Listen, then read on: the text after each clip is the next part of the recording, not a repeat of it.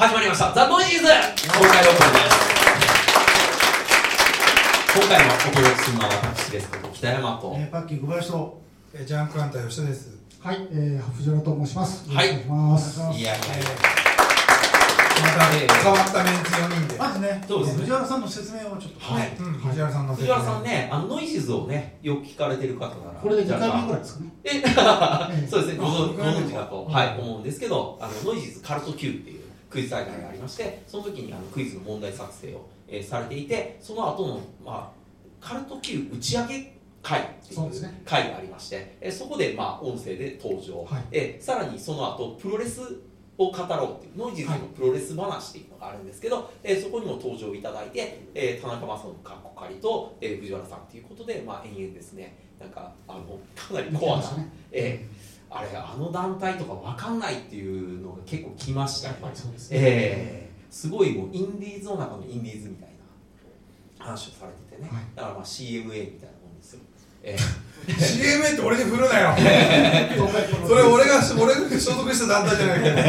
ー言ってみた。いきなりそれか。そういうようなもんですよ。僕はあの引退試合見に行ってます。かあえどれれどれ？ら。あの吉田。吉田の引退試合え。あのあのロボコップのねバンチェイスの曲で入場したやつだよね。ああのブラックタイガそうブラックタイガーさんータイガー戦、ね。え無理やり出させられたんですよ。でもあの時からもうね右足はもうね完全に壊れてたからね。ーもうでもあれですよねあの、まあ、YouTube で上がってたから見させてもらいましたけど、ありし日のもう姿では全然なかったそうだよね、もうだってもうロッキーザファイナルの状態で上がったんだから。だってもう俺はやりたくないって言ってんのに、お客さん入れてやっぱ稼ぎたい人がいたわけですよ。で、俺が言ってることによって、お客さんがやっぱね、あの、60人ぐらい来てくれたわけですよ。はいはいあの俺の、ね、俺俺についてくれてる人たちが。えで、俺はギャラはたった5000円しかもらってません。またギャラの話をやでもギャラの人がみんな聞きたいでしょって。ああそう5000円？5000円ですよ。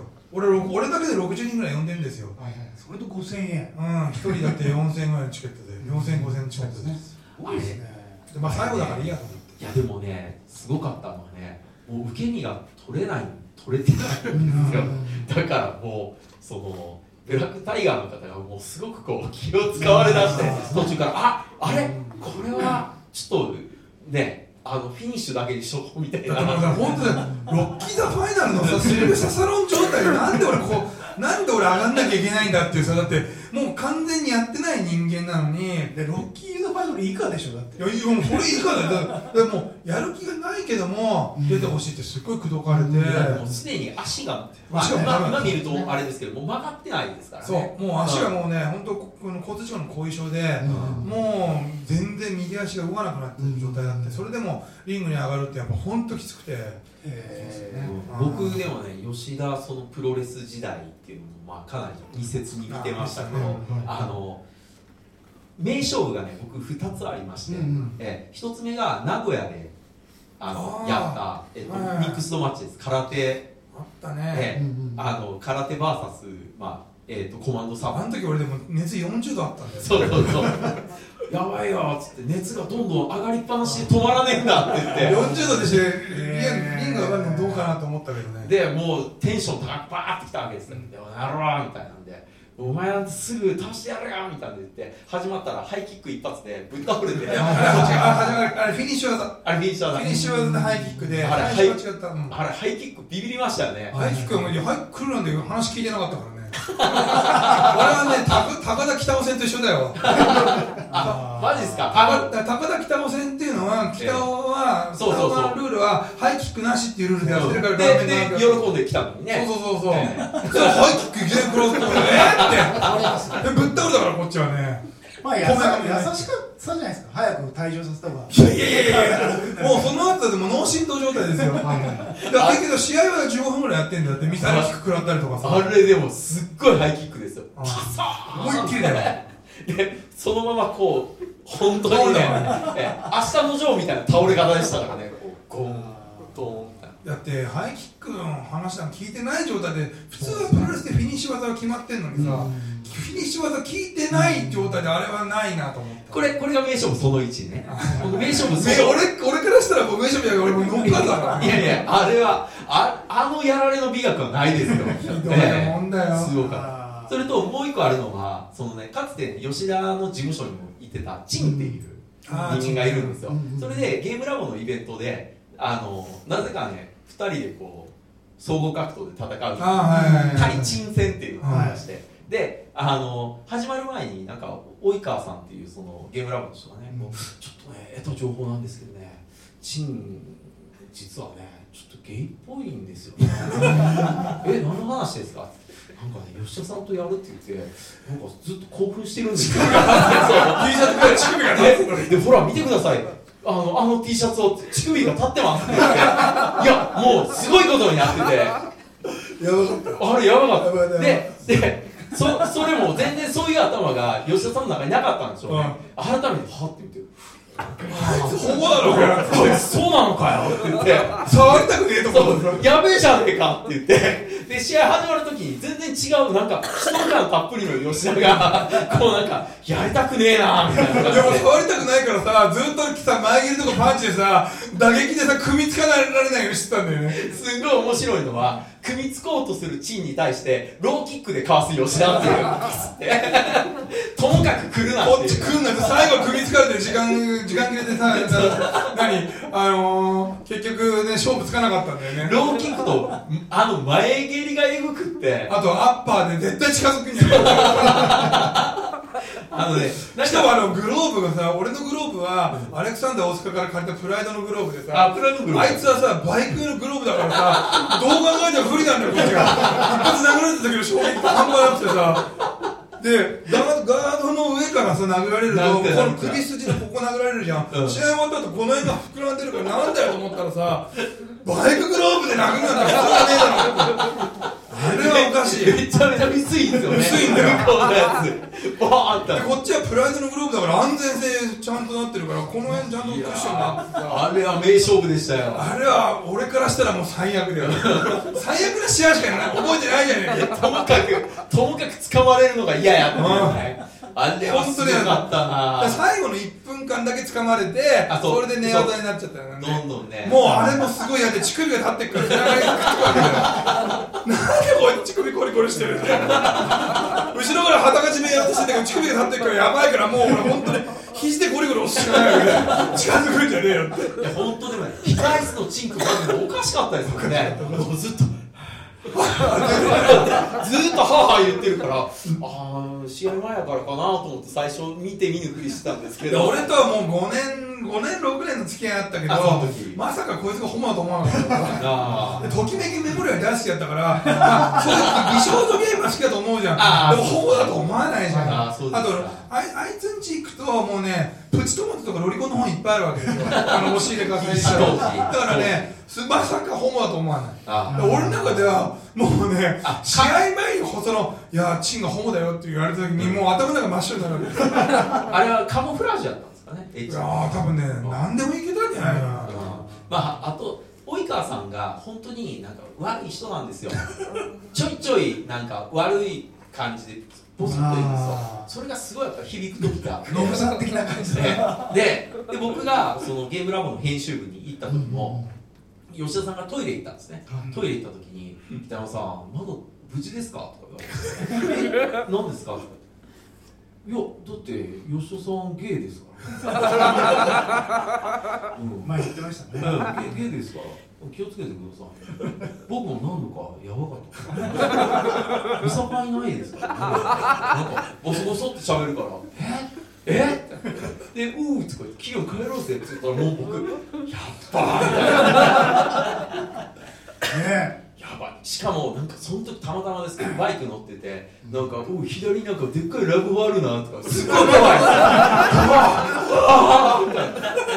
すんごい後ろに乗ってたんですけどこう距離をこう置くような感じで。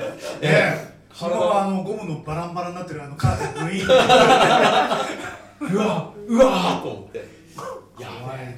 えーあああの人悪い人ですよ。いやほらゲイっていうのをねみんなにね風潮する人だからね。あの人ちょっとおかしいですゲイゲイじゃなくてもね。あとね、あと、まあまあ、こうね、及川さんいないところでこういう話して申し訳ないんですけど、及川さんから重要書類送りましたんでって、わざわざ電話かかってきたんですね。重要書類送ったんで、店舗ファイル開いてくださいって言って、はいっつって、あ、後で見ますって言って、パッて切ってカチカチってクリックしたらなんか列車にひかれる人の写なんか動画が何回も何回もなんか自負でパホーンパホーンとかなっててちょっと待ってよと思ってどういうことですかって言ったら好きでしょって。いやいやいやいやいやいや。ほらやっぱ花フックとつながるんですよ。おかしいおかしい。北山さんはウンゲロミミズはご存知ですか？えいやご存知ではないですって言ったら焼いときました。もらった。やばいね。で帰りしなになんか「ウンゲロミミズって吉田さん知ってますか?」って聞いた。ら「ああ俺だよ井口昇監督のいいよ。面白いよ」とか言って。でも適当なこと言われたから「ああでもなんかタイトルやばいけど井口昇監督か。もう面白いのかなと思って見たらとんでもないもん。なんじゃこりゃみたいな。言葉通りでしょだって。そうそのままなんですけど、えーまあそういうのをねなんか女の人の顔にブハーってやるそういうやつだったんですけどいやひでえなと思って、あれじゃあ吉田さんと僕出会った時はプロレスラーもやっててなおかつ映画のそういうプロモーションもやってて、うん。でいろんなことやってた。いやでもあの時はね藤原さんと会った98年の時はまだ、はい。えー、とゲームラボで連載始めたばっかで、え映画彦で町山智博には映画彦に引っ張られる、ーはいちょうどそのタイミング映画彦の創刊するっていうので引っ張られる時ではいはい。であの時はまだ俺デジタルハリウッドの専門学校行ってた時。はいはいはいそうその時だからまだねえっ、とね映画の仕事とかをもう一回サラリーマン辞めた時だったから、ええ完全にほぼ無職うんうんうん状態、うんライターの仕事とあとはほらデジデジハリの学生だったからさはいはい。あの時だね。あれ北山さんと出会った頃ってもっと前だからキーヤンはその後俺は99年の終わりぐらいだった。そうあ99年ぐらいですね、そう、うん99年の終わりぐらい。にあの僕はまあ僕の大好きな「アイアンジャイアント」っていう映画がありまして、まあ、ともかくね最高なのでみんな見てもらいたいです「アイアンジャイアント」え名前だけでも覚えて帰ってください「アイアンジャイアント」です。はい。ええそう。アイアンどうしたんですか？なんで首をひねいやいるやいやいや面白いですよね。去年ね久しぶりに「レディープレイヤー1」っていう映画の中でね大復活を遂げたあのアイアンジャイアン。トえ。えもう分かったからえーあのアイアンジャイアントの T シャツを作ってる時に検証コーナーっていうのがあって、うん。その非売品のアイアンティーを作ったんですよ、うん。そのプレゼントのためだけに、うん。えー作ったやつに応募できたんですよ。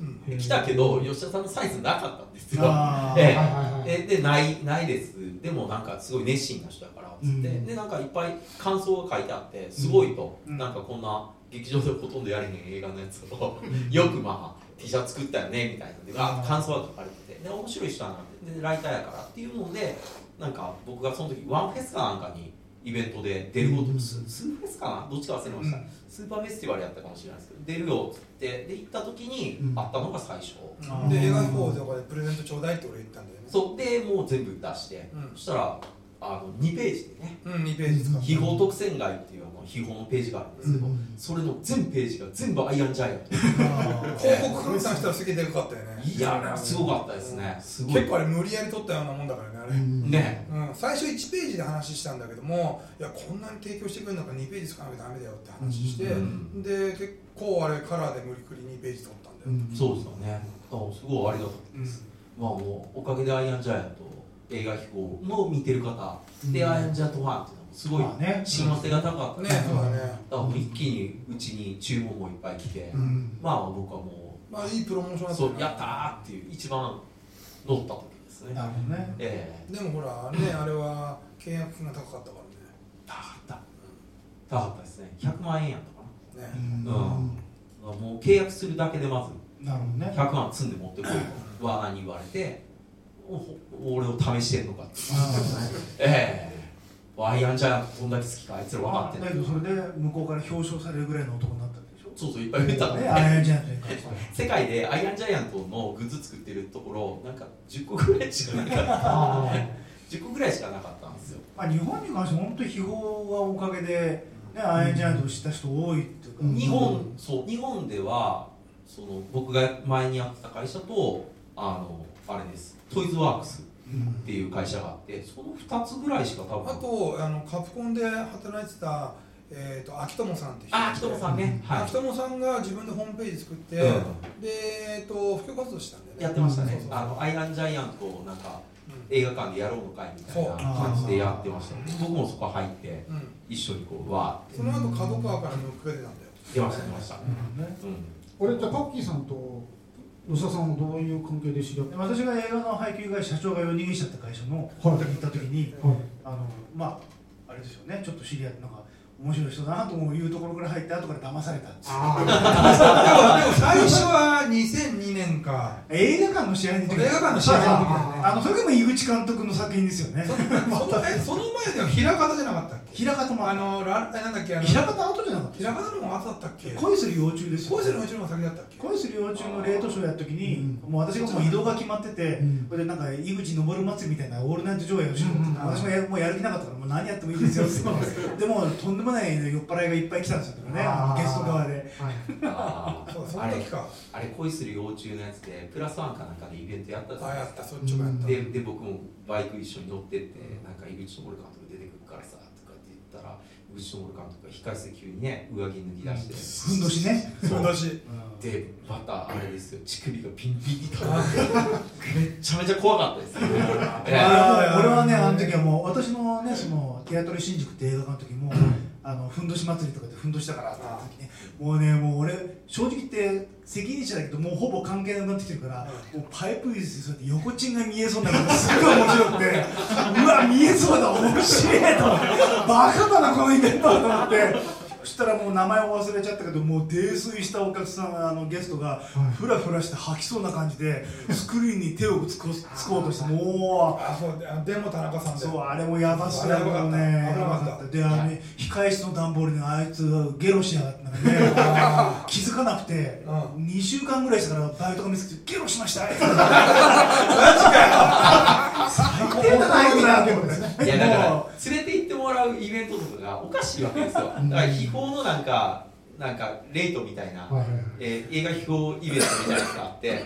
でまあちょっと「いや行こうや」とか言って秘宝のライトいっぱい来てるよとか言ってバーって行ったんですけど行った時も二次会ぐらいのねノリでねもうみんなもうあれなんですよ。もう飲んでもうおかしくなっちゃってて、で中原さんかな中原さんがもうもう本当に飲んでて、やばくって「おいマッチャー!」とか「お待っててろよ!」みたいな感じなんで、あもう取っ組み合いですよグーとか言ってて「どうだキーヤン面白いだろ」って。全然面白くないからこれ俺どう発展しろと。っていう、ええ。やばいやんこれ。まあまあまあね。でもまあ2000年代は楽しんでたんですよ、そうやって。楽しんでたの？そうそうそう自由な寄付ですよ。そう本当ですか？やっぱり今を生きてる感覚が好きだったんで、そうですもう好き放題やってました。よ。いやあれはちょっと変な。いやいやいや中原さんのイメージずっとあれなんですよね。いやでも最近はまともになってよ、まあそうなんですか。あ、これまともになりました。あ怖かったなっていう、でも藤原さんの話聞きましょうよ あそれで言ったら、あの吉田さんがしてくれた話で印象に残ってるのは、あの高橋名人対森名人のうん。あのゲーム大会じゃなくて、映画ですね、えゲームの映画でお客さんにいた子供の死の時にお客さんに行った。ゲームキングそうゲームキングですね。でそれの話があって、でそこでそんな人とあ会ったの初めてだったんですよ。うん。でその話聞いてて、あこの人ゲーム好きなんだなっていうので、いろいろ話聞いた覚えありますね。あの時、いまだに俺もね、よく探せば俺そこに出てるかあ本当でら。あすか？の映像に、あ、いるいる、俺いるみたいなね。マジですか？うん。あの頃の名人は吸い込まれますからね。あれは中にポンプ入れてた。そうですね。いやそんなはずあれは渡辺コーチが聞いてポンプ入れてそれでいいタイミングでプショーンってやって割れるようにしたからいやいやいや。あの頃の名人はこうやって醤油をこう手元に手繰り寄せてとか。ええできてた。いやあれも全部渡辺さんがね演出したやつだうん。そうですか。あれはあれはどうやったんですか？だからもう全部そういうのもあれマジックの理理論ですよ。あそう。いあでもそれをちゃんと後ろで見たや俺全部それ渡辺さんから聞いたの。渡辺さんのところはあの GTV で俺仕事もしてたからうん。無理なん。ですよでいろいろ裏話聞いて。うん。でもやっぱ渡辺さんも俺があの時中学3年の時にあの子供の城にああのねスターソルジャーの大会見に行ってたっていうのがびっくりしてね、えあれですよね。名人に名人名人っつってんのに名人が全然振り向いてくから蹴ったんですよ。あそれはなんだっけあのおはおはようスタジオの時。おははいおはスタって言われてるけどその前にはい。おはようスタジオの時に志賀ちゃんが司会やってる時か。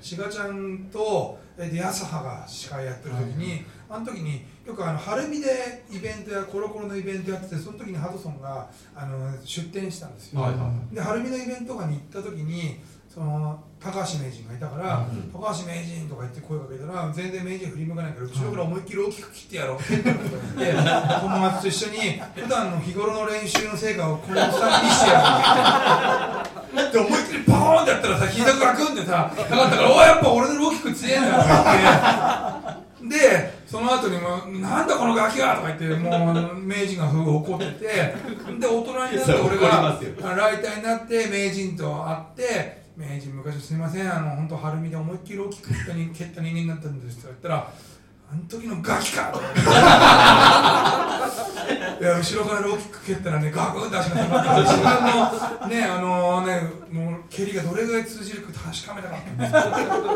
すよなんで名人で食べるいや名人が体がマッチョだから絶対この人強いだろうと思って。まあ指でやる男ですからね。そうそう。そうでも体が上半身はマッチョだけど下半身はマッチョじゃないってことでローキック一発で膝膝がガクンってなるっていうのはこれ大したことないな。実力のことがそこででもそれはねあの俺も卑怯だなと思って後ろからやるの、はい。うんあれはねだからそこにしようと思うのが間違いだからねだってあれほらねあの前田さんがね長州さんのね顔面蹴った時に一回ポンポンって肩叩くか叩かないかのね差だからね。あ まあそれはプロレスしないとやめようってなるほどね。あそのぐらいは受け止めてくれるそう。まあまあものがあると思ったら意外に大したことなかった。でも俺の中で名人名人とかずっと声かけてるのにこっち向かないからもう蹴り入れるしかないよ そういうことやったからもう後々いろんな問題ででそれも中学3年の頃だったからまだその時中3の頃っていうのはプロレスラーになりたくて体鍛えてた頃だったから絶対俺の蹴りの方が強いなと思っちゃった。はいまあまあそうです。バカだったからその時まあ今もバカだけど。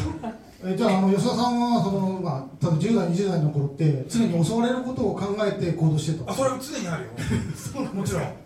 やっぱりなんかあのいつ何時誰が襲ってくるか分かんないからそれやっぱ職質は当然当たり前にやった方がいい職質はありますね武器持ってる人武器所持してる人多いから秋葉原。やっぱねそういうのって常に臨戦態勢取らないといけないから、えまあだから高橋名人のローキックを入れたっていうのもやっぱほらね自分のね 腕だけシーンもあるけどでも人間にあんなに思いっきりフルスイングでローキック蹴ったのはこれ後にも先にもあれ。名かわいそうですあ名人しか名人多分あれ本当に足引きずったからねそのちょうど急所に思いっきり入れたからね。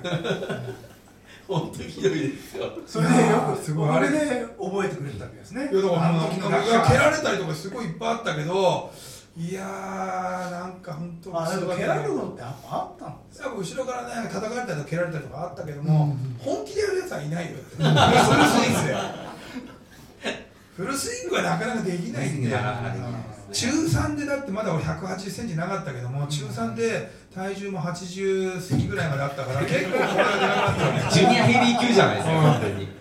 これ自分の中ではもうこれは試すしかねえっていう。俺はもう子供じゃないと思います。いやもうその時はもうあのほらしあの高校の進学とかも考えてなくて、うんプロレスラーになりたいっていう気持ちしかなかったから、うんそれで俺も別にほら進学勉強しなかったから定時制の高校しか行けなかったけど、でもあの時の蹴りのねインパクトの瞬間っていうのはいまだに忘れられない。からねあ人を蹴るってこういうイメージなんだ。って、ーなるほどね。うん、しかもノーガードだから だってその後やらされるとは思ってない。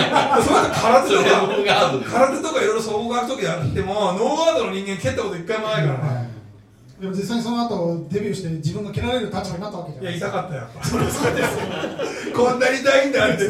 確かに俺本当に名人にごめんなさいと思った。絶対あれだあの刑事の後ね23日は痛かったはずだな。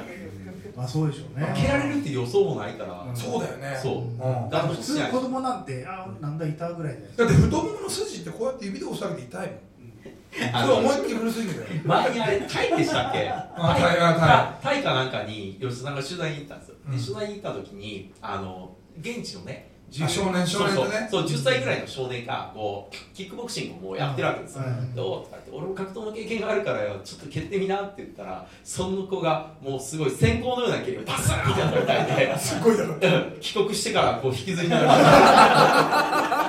いやあれはもう高橋名人の怨念だと思ってた。んですよキヤーやばいよとか言って。足がちょっとおかしいんだって12歳程度の子供の蹴りなんか大したことないだろうと思ったらさとんでもないよみたいないやこういうのも経験ですよあ経験ですか。経験が大事なんですよ。メキシコであの身ぐるみ剥がされた話は、メキシコはまあ結構プロレスの練習とかいろいろやってたけどね、うん。あのなんかナイフ持ったあナイフ持ってね。あのコンビニに行ったらもうそのメキシコはモーテルに泊まっててラブホテル、うん。ラブホテルだと日本円でえー一泊1000円で泊まれたからね、うん。安いからね。で泊まっててその近くで、まあ、食い物が全然ないから、うん。コンビニエンスストアまで、うん。えーまあ、800メートルぐらい歩いて行ったのよ夜中にで帰ってくるところに子供が一人も本当まだ多分ね8歳か9歳ぐらいだと思う、うんでその持ってるもの出せって言うからコンビニに買ったさサンドイッチとかさ、いや俺これこ俺はこれ食べるために買ったから出したくねえよってふざけんなと思うじゃん。そしたらさ出さないって言ったらさナイフパッて出してきたから、こんなね8歳9歳のガキがナイフナねナイフ出してきたって、こんなん負けるわけねえじゃんと思ったら、いきなりしパッと周り見たら78人に囲まれててもうねチルドレン・オブ・ザ・コーナー。やばいなと思って。これスティーブン・キングの原作の何世界に入っちゃったなと思って全員がナイフ持ってるから。やばいっすね。あこう78歳のガキどもでもこのナイフの数じゃ勝てないなと思って、しょうがないからもう全部自分の金品、えー多分2000円も持ってなかったかな、現日本円で。あと買ったサンドイッチが全部取られてその日はもう空腹の状態で次の日まで過ごしましたよ、でメキシコは怖いからそれ以来行ってない 子供。子供は怖い。でねふ藤原さん、はい。その時に「キーヤン」とか言ってすごいあのこのね僕の前のいた会社のなんか宣伝広告塔を見つけてきたよって言うから、その現地でガダルティコ・ジュニアっていうレスラーがいてそのレスラーがこう全部マスクのところに入れたユニフォームで出てくれるんだとか言ってすごい喜んで言ってくれたんですけど、誰ガダルティコ・ジュニアってっていうプロレス好きの僕でも知らないんですけど あの藤原さんガラガダルティコ・ジュニアご存知ですかいや聞いたことない。向こうはもうね腐るほどマスクマンいるからねそうそれ見つけてきたっていうかそういう人がいただけじゃたまたまタクシーの運転手だったひどい。ひどくない。ですかよくそれ人に勧めるねタクシーの運転手がさ覆面レスラーだ。ったからさ、は見つけてきたんだ。とか言ってで結局でもつけて出てもらったんですそうよねでもあって出てもらった。広告塔なんて。そう。はい人知れず戦ってくれてたんですけどだって俺そのタクシーを1日シャッターするのに日本円で8000円払ってたからね。ああ結構高いですだからもうそこまでやってんだから、まあボディーガードも兼用してもらってたんだけど、はいはい。あとこれ言葉のねその、うん。メキシコの言葉もねスペイン語も含めて、うん1日あの、ね、あの米ドルで8ドル8000ドル払うから、うんうんあはあそれであのはあれなんもろもろやって、は800ドルか。いうん。あ80ドルか。8ドル8ドル払ってやつでこんなにくれんのかって言うからその代わりやばいやつらいっぱいいるから俺のボディーガードだからなって、うん。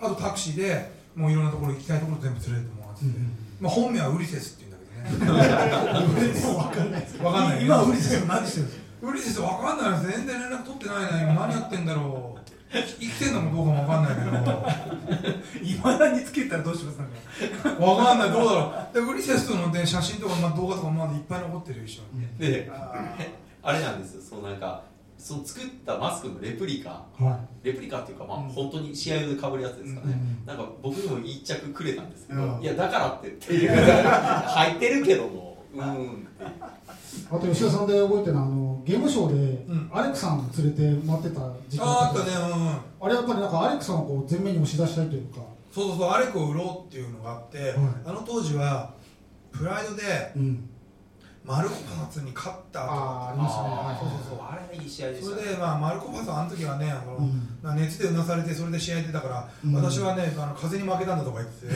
でもそういう言い訳しちゃいけないんだけどね、はい。本当はね格闘家っていうのは、でそれであの大塚さんが、はい。ややってそれで大塚さんがゲームが好きだっていうから、うんじゃあ東京ゲームショウ行くかって、うんうんそれでバトラーズのバトラーズにも頻繁に出入りしていはいはいはい。でバトラーズの島田裕二ともよく飲みに行ったりはいはいはいはい。で大塚さんがもうゲームショー行ってみたかったんだよねって言われて行こうかって言って、それでね結構そのゲームが好きって分かったからじゃあゲーム関係の仕事するかっつってうん。一緒にするんだゲー。ム業界も結構そういうプロレスファンが多くて、うん。まあそういう現場にプロレスラーが来るっていうのも当時は珍しかったんですけど、そういう考えたらで結局も僕もアイクさんとは桃鉄の関係で確か仕事したことが覚えがありますし、うん。うん、やったね桃鉄うね、ん。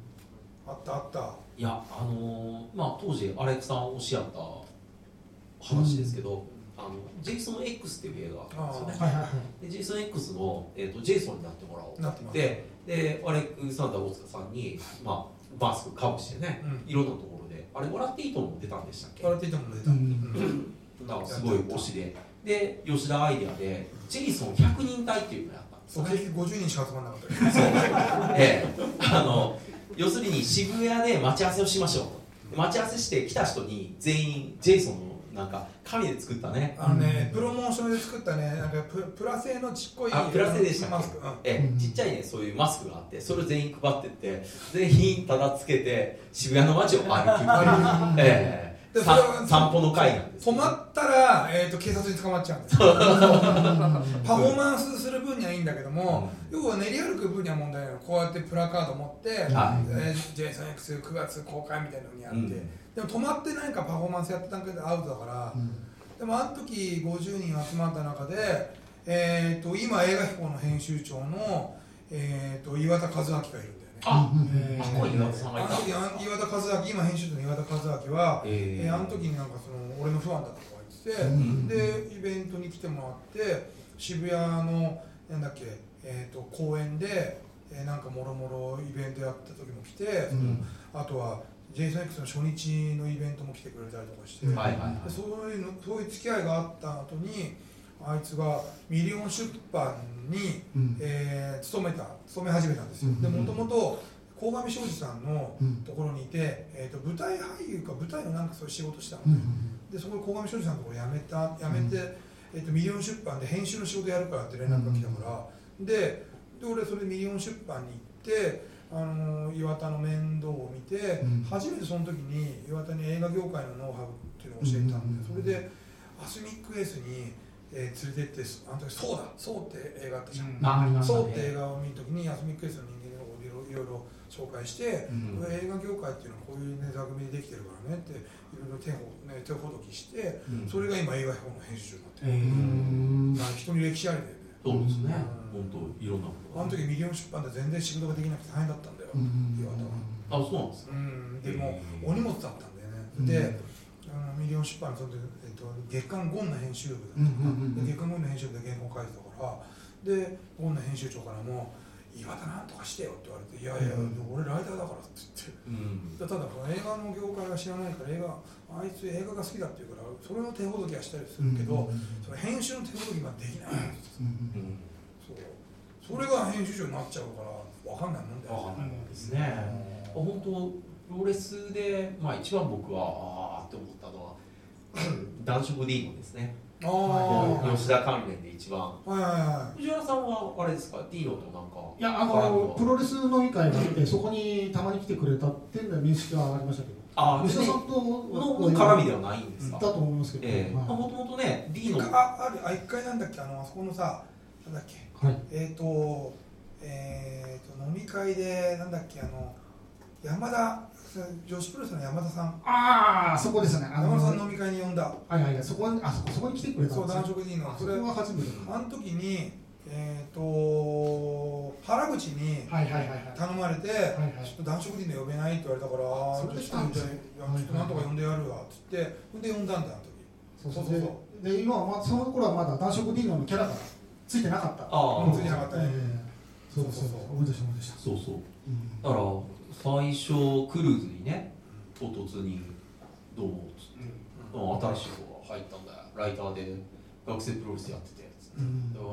よろしくな」みたいな感じでわーって言ったわけです、うん。でその頃僕の仕事の手伝いとかも、うん。まあ、いろいろやってもらったんで、うん。今度そのノアの大会であの T シャツ売る仕事あるからちょっと手伝いに来てよっつって手伝ってもらったんですね、そしたらやたら有名人で、うん。こう学プロでやっぱりかなり有名やったみたいですね。だから T シャツ売ってたらなんかお客さんが「え？リーノさんですよね。今売ってるんで。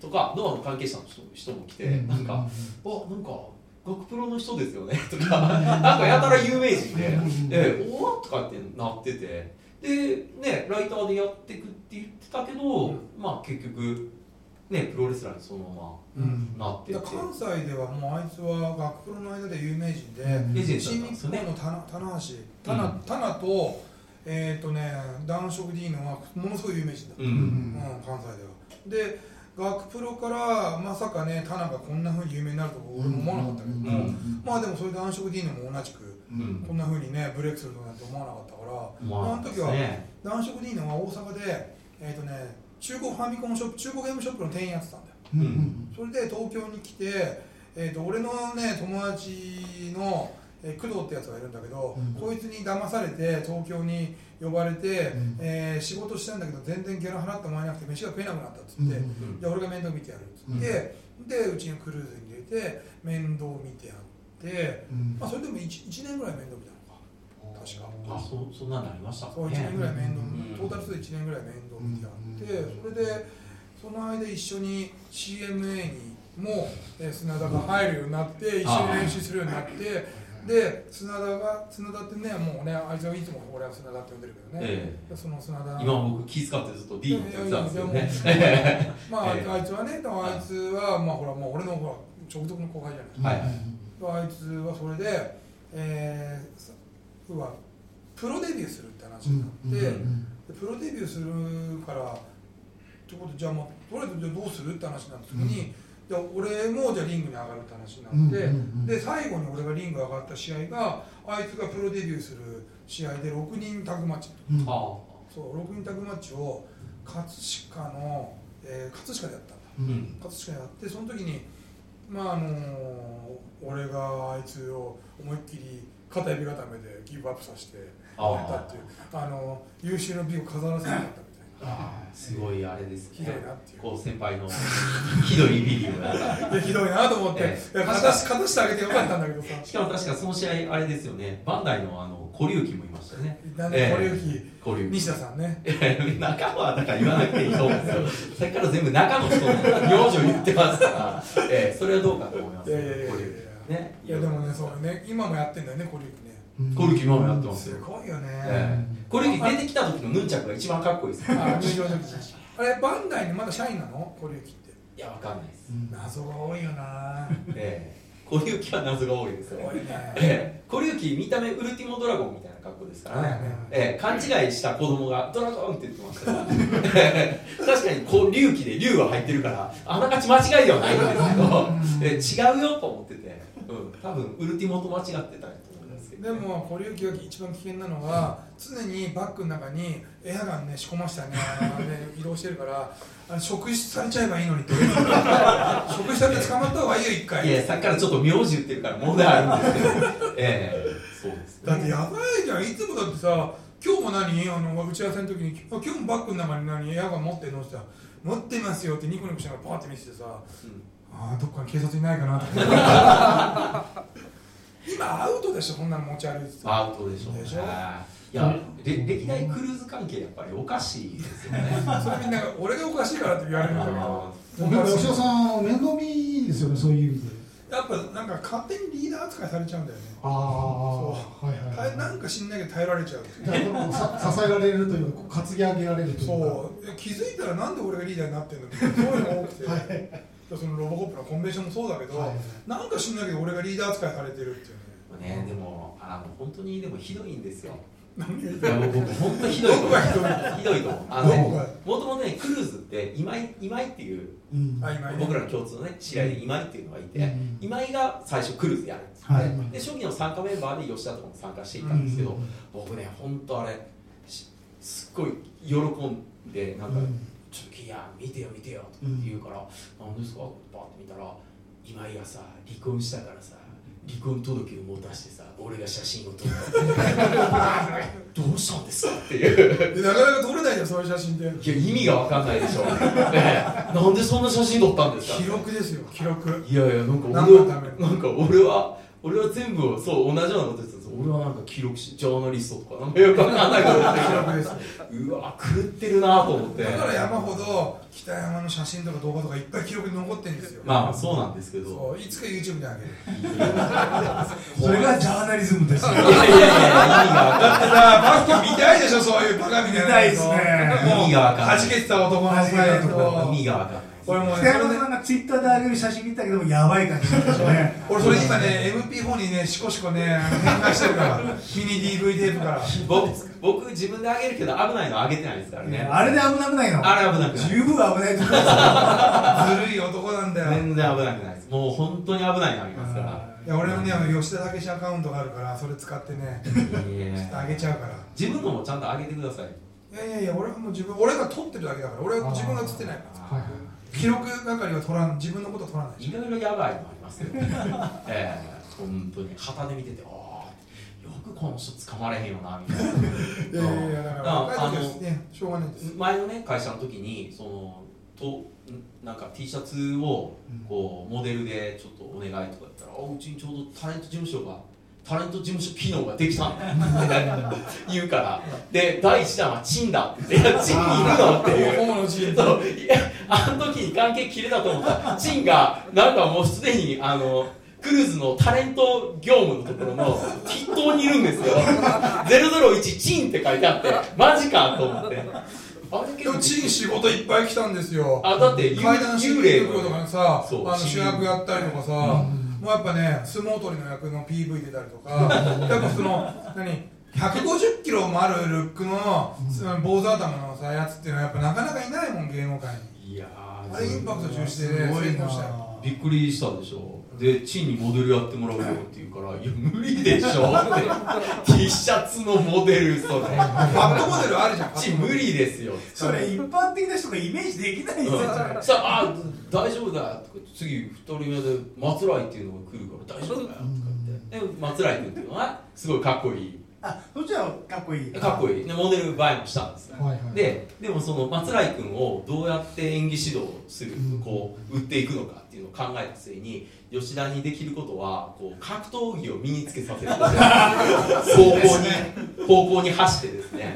なんか公園にサンドバッグをツールしてなんかキックさせたんですよ。そう蹴りの練習しろ。うん蹴りの練習しろ。こうだバシバシったらすごい付近住民から通報があったみたいでそう警察が来ちゃって警察が来て君たちは何をしてるんだ。演技指導ですみたいな。いやいやいやいやいや。ってそう松来君今何してる？んですか今はなんか舞台のなんか裏方やってんだよね。あ会ってない榊秀夫監督の下にいた時は知ってますけどね。今は何してんでしょうね。今なんか舞台のなんかその裏方で脚本とかいろいろやってるとかもうなんかもう太っちゃったからもう役者の仕事とかしてないとか。うん。ね。まあだからそうすごかったですそそれが第第2弾で。ええ。だいぶ差ありましたよ。でもでも普通ですよ。俺の中で。いやいやいや。面白いことをその場で面白いことやるっていうのが、うん。やっぱね自分の中のポリシーなんでね。第3弾でいた女子はどこに行ったんですか？ああ清水隆の家の近くに住んでたねこれね。もうそういう記憶あ彼女はもうね清水隆はたまに会うって言ってたけども、もう結婚して子供もできたとかあそうですかよかった。うん、一番まともになったとか言われた、うん。一番まともになったっていうのはなんかすごい皮肉だなと思ってあのとこからそんなこと言われて。他がまともじゃない。なんかまともじゃねえっていう。いや本当にねそのその子をなんかその第三弾の女の子ね「お売り出すんだ!」って言って、ななんなんでしたっけ？なんかグレートサスケさんがうん。なんか関わっているなんか下着のなんかなんかモデルコンクールみたいなのありましたよね、なんかなんかあったよね、ええ。でそこ。えっとねあ違うね。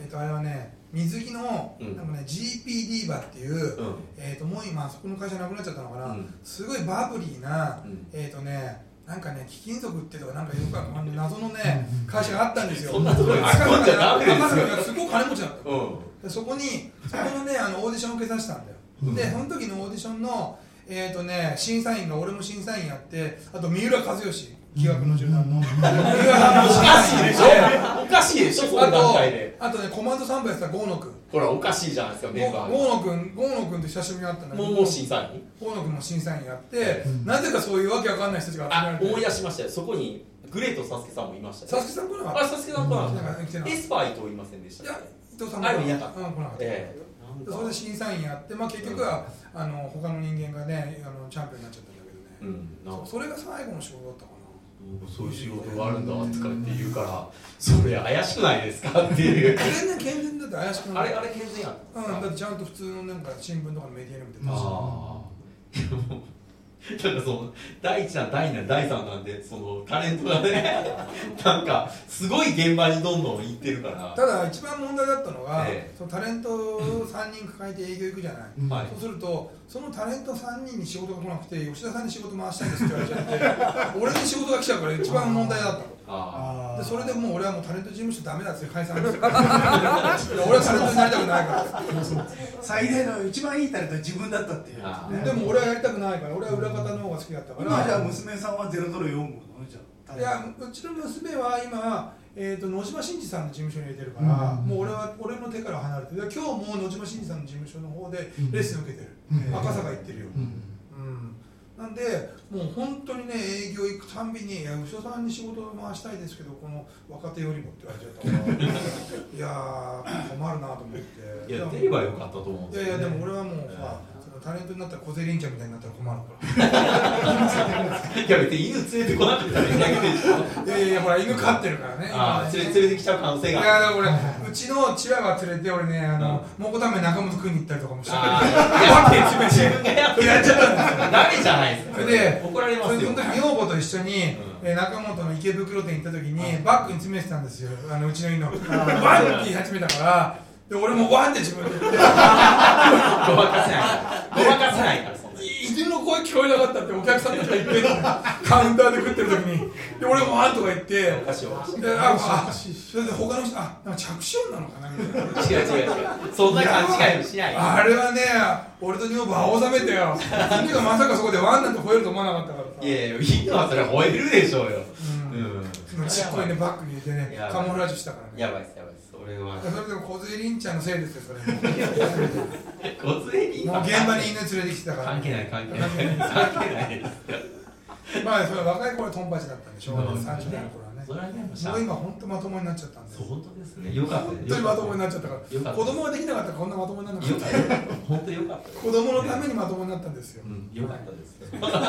もう過去だから。過去だからもう過去の話は別にこれはあのー過去の話を別に俺はあの消すことはないです。はい。別に堂々としなきゃいけない。あ大丈夫です。はい、だから、キーヤンが花服大好きっていうのも別に俺は公言してます。大丈夫だよ、何の話かわかんない花服が好きなんだもんなって、俺の元上司は花服が好きだったっていう。だもんなってわかんないですからよくわかんないね何の話いやいやいやいや、いいんですよね、パッキー。でもこういうのちゃんとね、ほら、残さなきゃいけないじゃん、そうそうそう。ね。そうあのね、もうポッドキャもう好ストきだったとか定説にしなきゃいけない。別にじゃダメだよ。嫌いじゃないっていう表現はよくない。でもローノも好きってことローンって話。でしょ？嫌いではないです。ほらもう嫌いじゃないってずるいよね、この言い方ね、本当。じゃあ今の奥さんにも嫌いではないって言って付き合ったんだね、じゃあ。いや好きやって付き合いましたよ。ずるいよね、これ。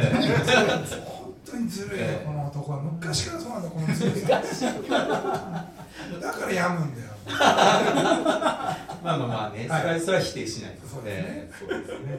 えすいませんね藤井さんこんな舞台に。いやいやいやいやいや本当ね、ええ。いやもいやこうして吉田さんと会えるのもこれが最後になるかもしれないんで。でも俺死んじゃうみたいじゃん。だからあのもしもしもあの当選したらこういう話は多分気楽にはできいない。やできないでしょうね。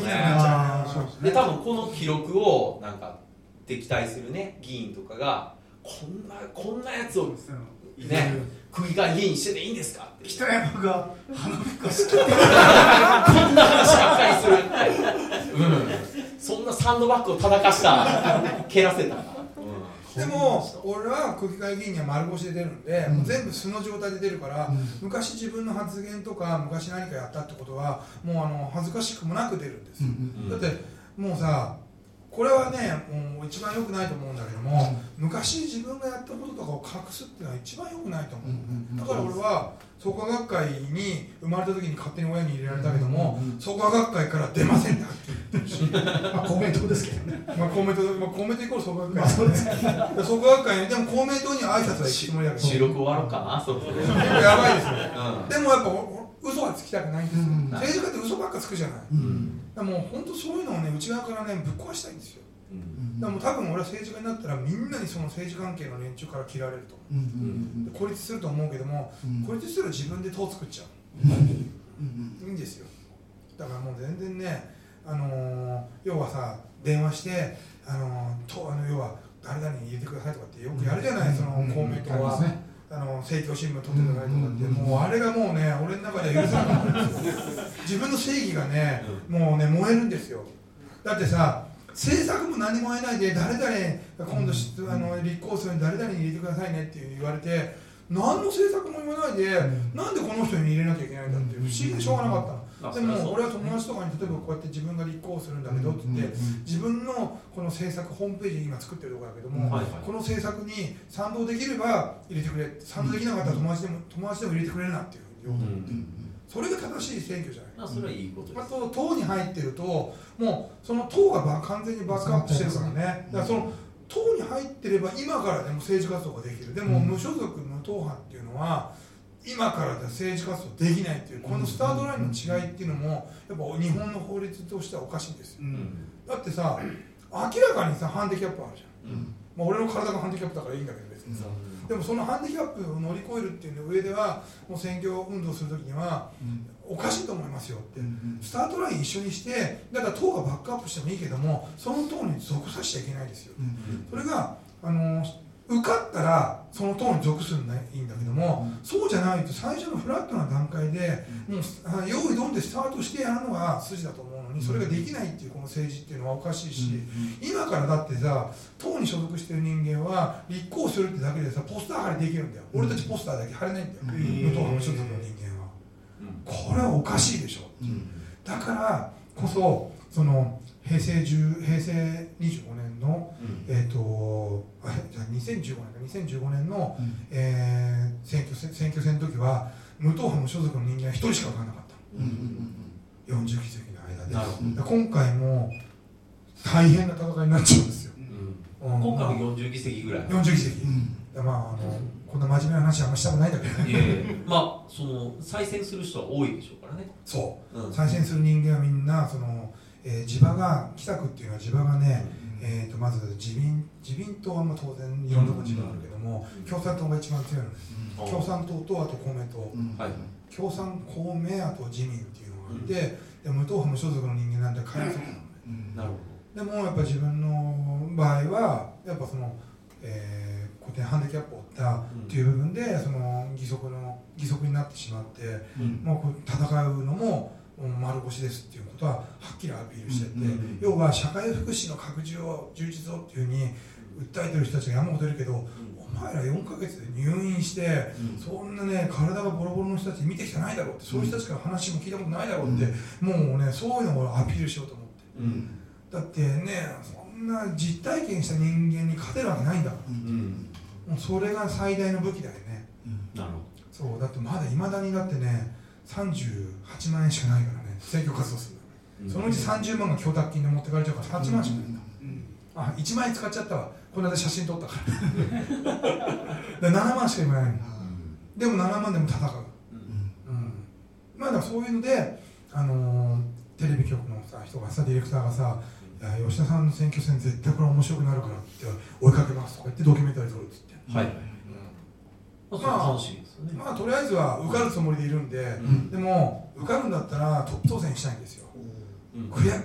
あのー区長になりたいから、区長になってシムシティみたいに50万にして 50万人になったら任天堂行ってマリオ像作ってもらう。100で50万は相当多いっすよいや35万人しかいないからあと15万人増やすの大変なんですよ。でもマリオ像を作りたいっていうのはこれスーパーファミコンのシムシティやってない人間には分からない でもこれ自分の中のやっぱマインドがあるんで変えられないんですよ、まあ嘘つきたくないからね、それ本当のことなんで。でもまあやっぱね真面目な話って堅苦しいですね。こういう話をね今後していかなきゃいけなくなると思うと本当ヘドが出ますそれ が真面目な人間だから。いやいやそれはちゃんとしたいからいいんじゃないですか。でもあの区議会議員になっちゃったら公人になっちゃうからね不真面目な話ができなくなっちゃうからね。あそれはまあこういう公の場じゃなくて個人的にやればいい。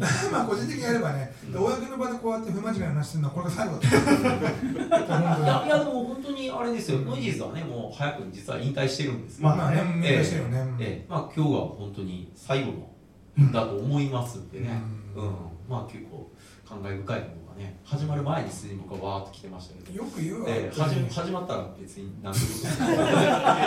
始まった始まったで花フックは嫌いじゃないっていう名言。名言。名言ですよ。名言ですよ。ねどういうこと？ってあれなかなか嫌いじゃないって言葉出てこないじゃないいや。だって俺ロボコップのこと嫌いじゃないっていうのと一緒じゃん。ロボコップ大好きですよ。だ。からこの表現の違いなんですよこれなんかね本当に根が深い感じしますよ。ね 嫌いじゃない。嫌いじゃない嫌いで内田さんどうも嫌いじゃないっていう言葉。いややっぱ好きってことですよ。親もそうでしょ。ほらほらほらか、ねえ好きって言えないだけなんだよね。歯にかんじゃってるからね。何かんではないよ。まあまあそんな感じで。ねそうですね。わけですけどももうほらあっという間に終わりの時間あもうあ、はい。もうこんな時間ですね、はい、こんな時間なんでね、はい、あれなんですけど、まあちょっとあの念をしておきたいのは、うん。えー録音以外で喋ったは極力言わないという。ドラゴンとか？えーどうしてもだから撮ってる時に言わなくてもいい。ただただドラゴンですよ。ドラゴン。なんてもうシャットアウトしたはずなのに自ら出しましたからね。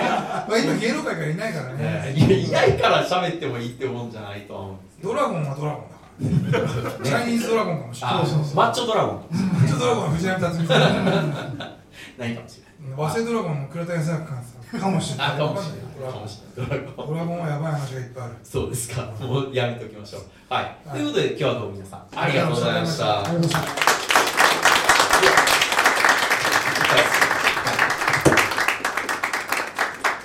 はいえーということで、えー終了になるんですけども、一応、あの物販というにはどうかとは思うんですが、えー炎のディスクコマンドの特別編、えーということで、えーロボコップのことを語り尽くした1枚っていうのが、えー残り1枚、えーあります。えーあと残り1枚、はい。量産してないんだ。予算してません。